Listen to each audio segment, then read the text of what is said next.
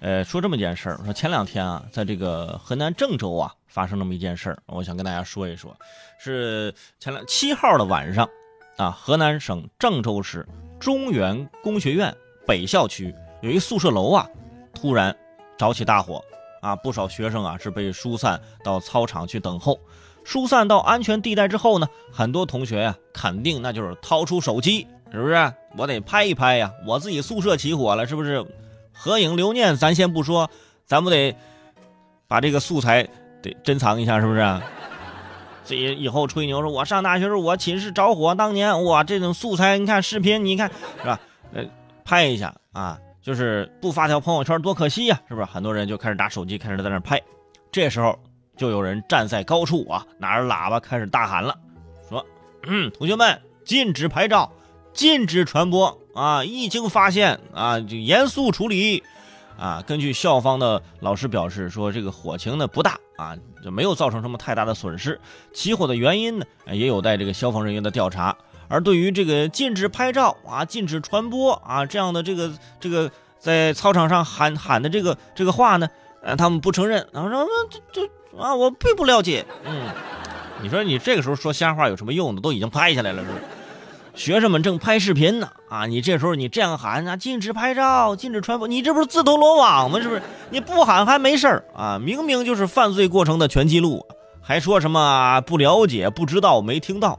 学生们就点开朋友圈视频，说 没听到是吧？来听听，来来，来看看是不是你啊？是不是？我就很奇怪了，说学校起火了，咱就扑火呀，说你捂学生的嘴干嘛呀？学生们又不是红孩儿。捂住他们的嘴，好像捂住火源似的，还禁止拍照啊，禁止传播。你仔细想想，这则标语大家是不是非常熟悉？禁止拍照，之前是不是在很多地方也看到过？是不是澡堂、更衣室、公共厕所，对吧？现在加上这所大学，是不是？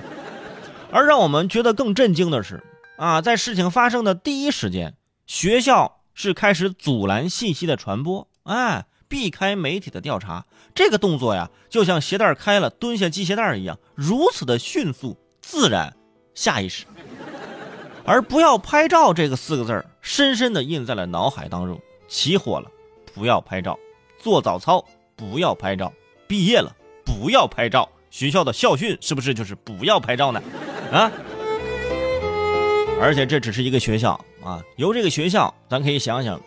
平常生活当中也有很多单位啊，发生一些事情之后，他们迅速做出反应，他们的第一反应就是封锁消息。哎，那速度非常快啊！出事之后马上开会，开会的第一项议题就是如何把消息封锁啊。如果说你们把这个封锁消息投入的人力、物力和精力啊，去用在解决问题上，其实就没什么事儿，就大事化小，小事化了。啊，你如果你说一旦你想去封锁，你想去控制啊，你想用绳子拽住，你想用手把这个沙子捏住，那是不可能的，对不对？呃，在很多年之前啊，你这么做对吧？还可能，但是现在你想想，互联网时代，对不对？大家都有手机，都能传播。如果现在你还有这样的一个思想，啊，我就封锁消息，你封锁得住吗？你？